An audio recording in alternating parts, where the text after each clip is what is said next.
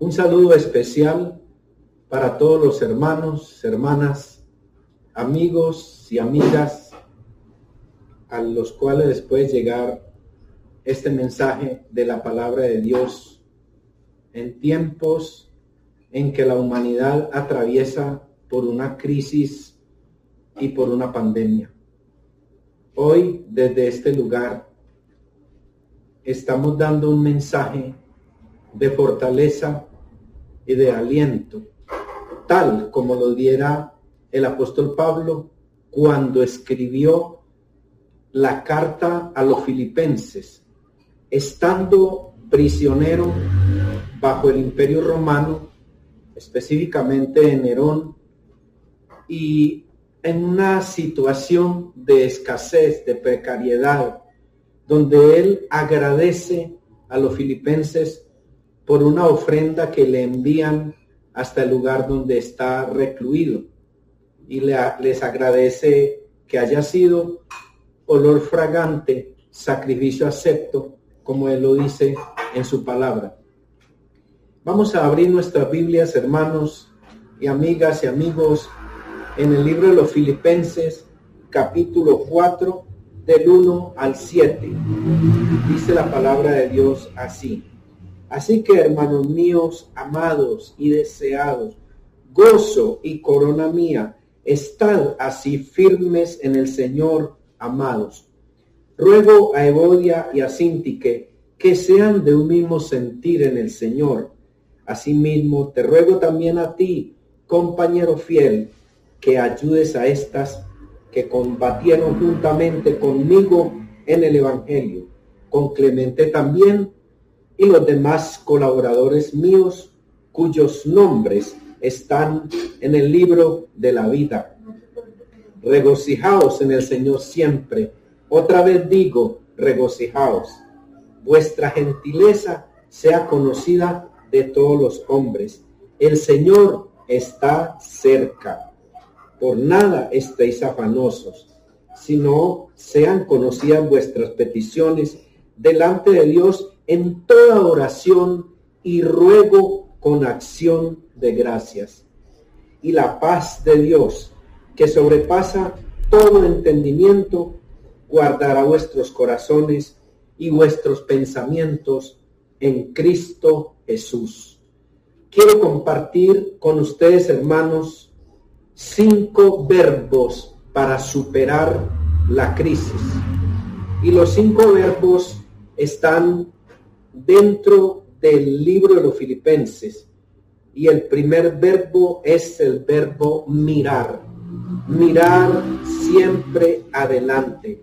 Por eso el apóstol Pablo en el capítulo 3, versículo 13, dice de la siguiente manera, hermanos, yo mismo no pretendo haberlo ya alcanzado, pero una cosa hago, olvidando ciertamente lo que queda atrás, prosigo hacia adelante, extendiéndome, prosigo a la meta, al premio del supremo llamamiento de Dios en Cristo Jesús. Este es el llamado que el apóstol Pablo nos hace en esta época en época de preocupaciones, en época de depresiones, en épocas de recepción para muchas personas económicamente, el apóstol Pablo dice, hay que mirar hacia adelante, hay que mirar al frente.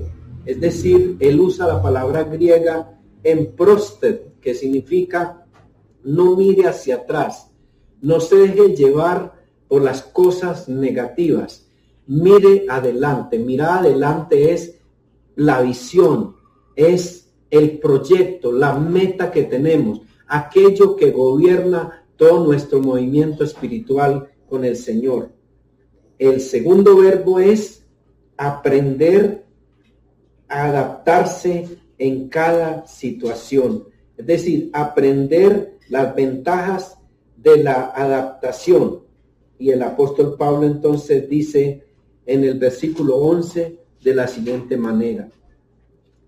Dice, sé vivir humildemente y sé tener abundancia. En todo y por todo estoy enseñado, así para tener abundancia como para tener escasez. Y más adelante dice, todo lo puedo en Cristo que me fortalece. Es muy importante comprender, hermanos, que en la naturaleza las especies que más perduran no son las más fuertes, sino las que tienen más capacidad de adaptación. Creo que esta dificultad por la cual atraviesa el mundo nos va a enseñar, como al apóstol Pablo, a adaptarnos a las diferentes situaciones, a aprender a vivir con grandes provisiones, pero también con pocas provisiones, a ser enseñados. Y ahí usa el apóstol Pablo la palabra aprender, las ventajas de la adaptación.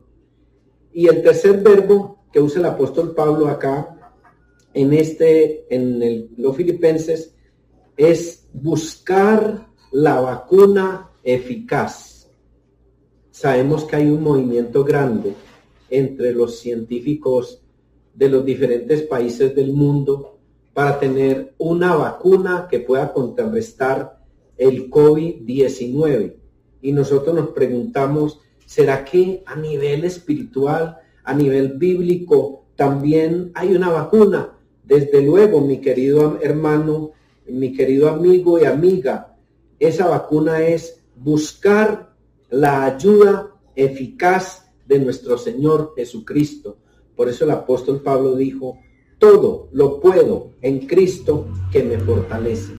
Ante la situación que él vive en la prisión, San Pablo le pide a Dios que le dé un remedio, que le dé un tónico poderoso, que le permita seguir predicando el Evangelio aún en cadenas. Y ese tónico lo expresa cuando dice, todo lo puedo en Cristo que me fortalece.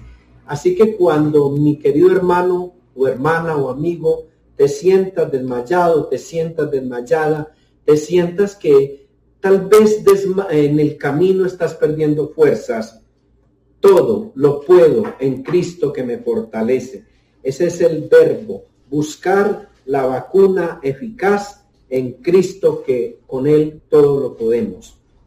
Y también el apóstol Pablo en el mismo libro de los filipenses expresa el verbo definir. Usa la palabra meta, escopon, que significa la prioridad.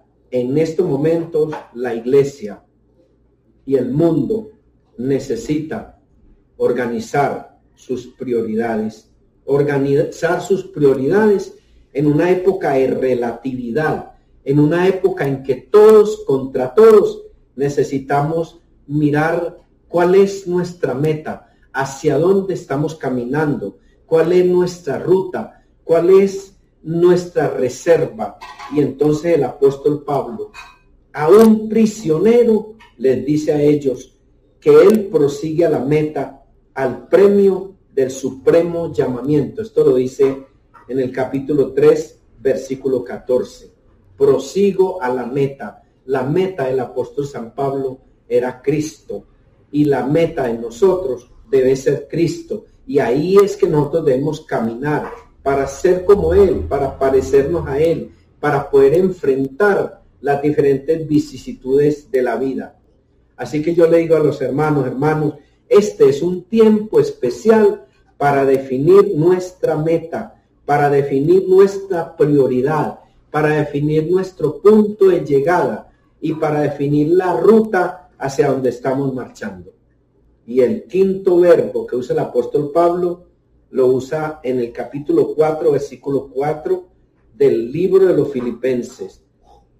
Regocijarse en el Señor siempre. Regocijarse en el Señor para evitar la depresión. Regocijaos en el Señor siempre. Otra vez digo, regocijaos. Vuestra gentileza sea conocida a todos los hombres. El Señor está cerca.